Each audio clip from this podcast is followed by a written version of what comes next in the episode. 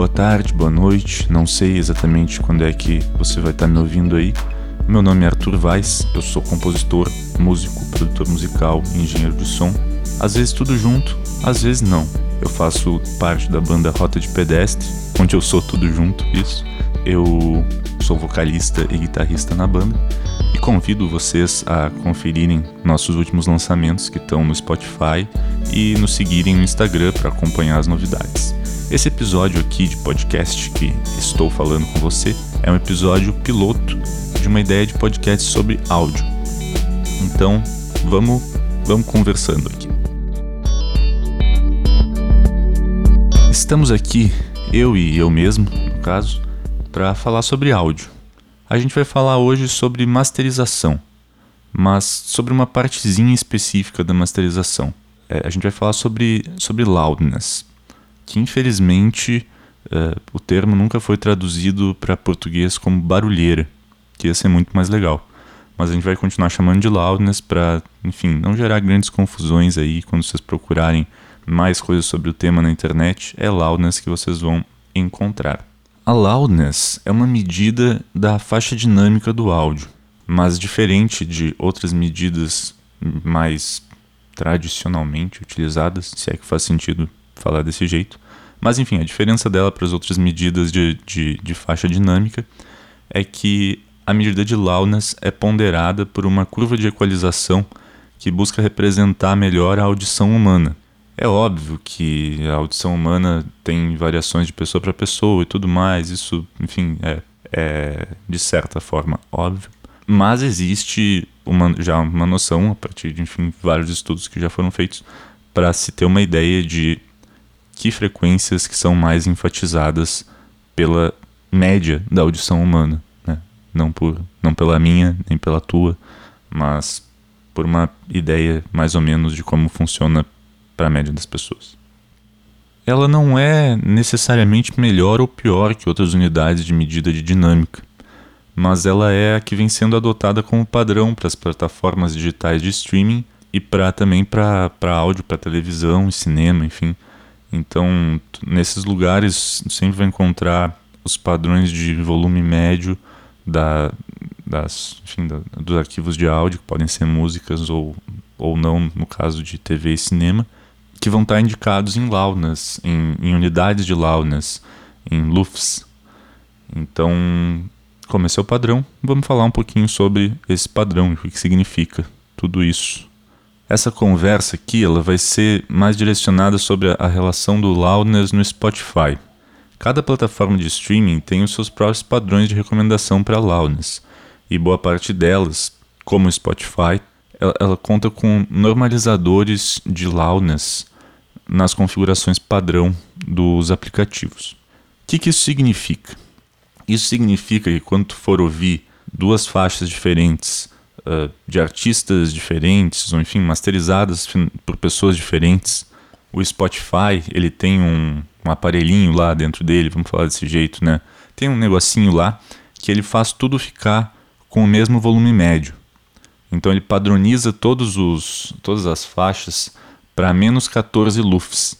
Isso quer dizer que ele não faz nenhum, nenhum processamento de dinâmica nelas, mas ele ou aumenta o volume ou abaixa o volume geral e faz elas ficarem todas no mesmo, com o mesmo volume médio. Isso é feito para, enfim, para buscar entregar para o usuário um, uma, as músicas num volume padronizado para ele poder ouvir diferentes artistas, diferentes álbuns, sem ter grandes necessidades de ficar mexendo no botãozinho do volume. Então, em tese, é para ser bom isso, né? Pra, pro, pro, pensando no usuário, no consumidor de música, né? Na pessoa que vai lá e, enfim, quer ouvir uma música, não quer se preocupar em ter que ficar, quando troca de uma música para outra, ficar mexendo no botão de volume. Então é legal, é legal que tenha. Mas para quem vai uh, pensar em trabalhar com música de alguma maneira e, enfim, pensar a música a, sob a ótica da produção musical, né, da, da, produção da música, não necessariamente produção musical, porque isso é um assunto que pode ser até, enfim, polêmico do que, que exatamente significa chamar de produção musical, mas esse não é o assunto que vamos tratar hoje. Vamos lá. A ideia então é que para uma pessoa que vai pensar em produzir música, é importante que ela tenha como ouvir aquele arquivo de áudio mais próximo possível da forma como ele foi intencionalmente finalizado. Isso significa que o volume também vai ser importante né, para conseguir entender qual era o volume que estava sendo, que aquela faixa foi pensada para ser feita e feita. Então vamos dar uma olhada nas especificações técnicas do Spotify sobre como deve ser enviada, ou pelo menos como o Spotify sugere que deva ser enviada a faixa de áudio de uma música para eles. No site do Spotify, eles informam que o, o que é recomendado para ser enviada a música é que ela, que ela esteja com volume médio, medido em LUFS, de menos 14.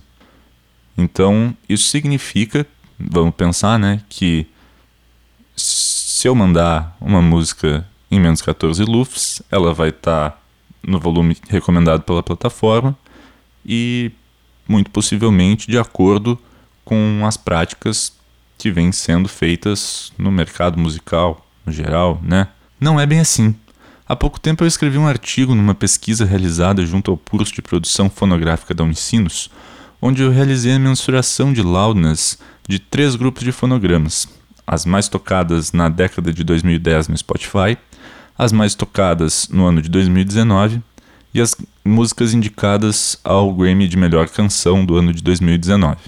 Para fazer essas medições, eu fui lá nas configurações do Spotify, antes de tudo, e desliguei a normalização automática de loudness. Então, o resultado que eu estava ouvindo era, na verdade, o resultado mais próximo do que foi intencionalmente pensado para ser o volume médio do fonograma. Claro que passando já pelas conversões para os formatos de reprodução, enfim, mas, enfim, quem tiver interesse de, de ver essa questão metodológica com um pouquinho mais de de afinco, pode procurar lá esse artigo, que no momento ainda não está publicado, mas vocês podem me encontrar aí nas redes sociais e todos os lugares do mundo da internet que eu posso mandar ele para vocês. É Arthur Weiss.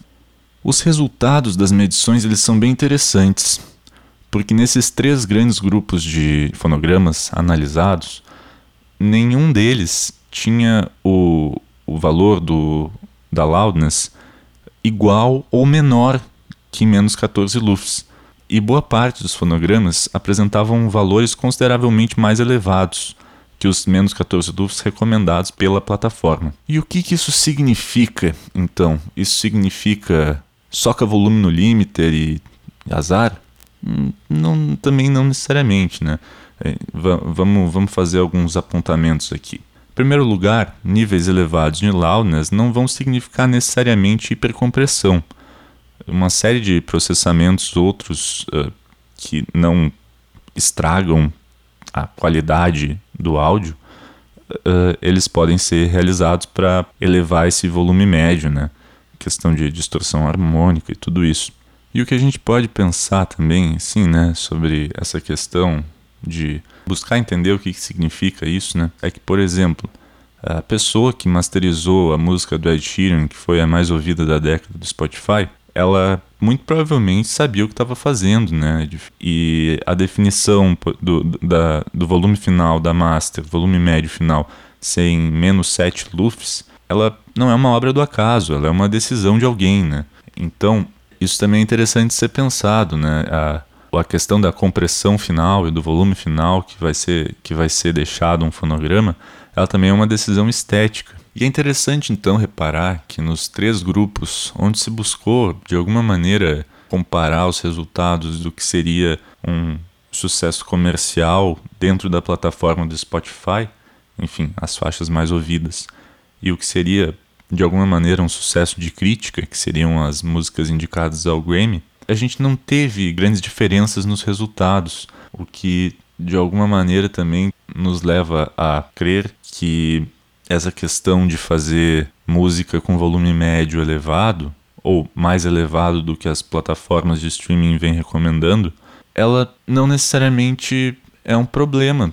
Ela muito provavelmente tenha também a ver com uma questão de decisão estética do quanto de dinâmica que as pessoas que produziram essas músicas quiseram de fato que existisse nessas músicas. Então é interessante pensar também que compressão é uma decisão estética. Então, para finalizar essa conversa que eu estou tendo com vocês, o que, que me pareceu que vale a pena ser levado a partir de olhar para esses indicadores em relação ao volume médio desses três grupos de canções. O primeiro é que medir, comparar volumes finais é sempre interessante para a finalização um, da produção de um projeto musical, porque aí tu consegue comparando os volumes e na, na verdade quando tu compara com o volume final equiparado, tu consegue entender se aquilo que tu está fazendo está dialogando com a qualidade técnica que é o padrão do gênero musical que tu está mirando. Cada gênero musical vai ter o seu padrão, ele vai ter as suas especificidades, mas é sempre interessante ouvir em comparação. O segundo ponto é que as indicações das normas técnicas de loudness das plataformas digitais não são levadas como regra pelos maiores do mercado da música. Então, muito provavelmente você também não devia levar. Se de alguma maneira o que o Spotify faz padronizando os volumes médios vai significar que você não vai ter um grande prejuízo se quiser entregar uma produção com menos compressão geral, isso não significa que, se for da sua vontade, por alguma questão estética, entregar uma versão com mais compressão do que o explicitamente recomendado pela plataforma, não significa que você não deve fazer. Quando se olha para como são as práticas do mercado, se consegue entender que na verdade a gente tem mais liberdade nesse ponto do que do que parece quando a gente olha só para as questões das normas técnicas. E por último, então, eu acho que o que também dá para entender dessa questão referente a loudness é que o sucesso comercial ou sucesso na crítica de uma música não depende única e exclusivamente do seu volume final. É claro que vai depender um pouco, assim como vai depender um pouco de todas as etapas do processo de produção, mas mais alto não vai significar melhor, mas mais baixo também não vai significar melhor. A questão do volume médio final, ela continua sendo uma decisão estética e a parte boa da normalização do volume nas plataformas como Spotify é que não tem tanto peso mais essa questão do volume final como em outros momentos já teve. Acaba sendo muito mais possível de conseguir apresentar uma produção menos comprimida sem que isso soe estranho no meio do resto. Não se tem mais, como talvez em algum outro momento já tenha tido, uma obrigação, ou enfim, uma sensação de obrigação de entregar uma, uma uma versão final de um, de um fonograma com volume médio mais elevado para que ele não fique para trás dos outros, porque isso não acontece mais. Agora, a questão da compressão geral e do volume médio final é uma questão muito mais estética do que talvez tenha sido em qualquer outro momento. Eu acho que é isso, pessoal. Muito obrigado por quem ficou até aqui. Caso tenham dúvidas, sugestões, comentários ou enfim, qualquer coisa, se gostaram da minha voz, uh, mandem uma mensagem. Vocês podem me encontrar em todas as redes sociais do mundo no arroba Arthur. E acho que é isso. Um abraço aí. Muito obrigado. Tchau, tchau.